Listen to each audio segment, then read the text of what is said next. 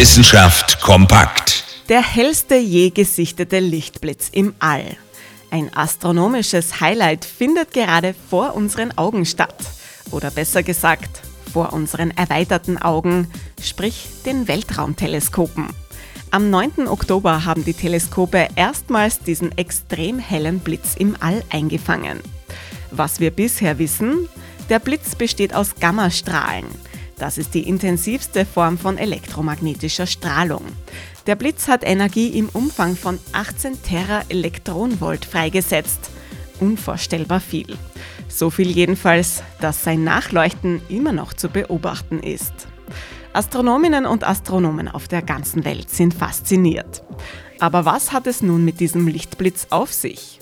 Vermutlich hat er sich bei der Explosion von riesigen Sternen gebildet, die dann in ein schwarzes Loch kollabiert sind.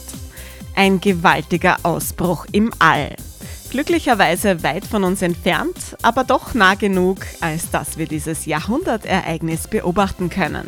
Zwar nicht mit freiem Auge, aber dafür gibt's ja Weltraumteleskope. Interessante Themen aus Naturwissenschaft und Technik.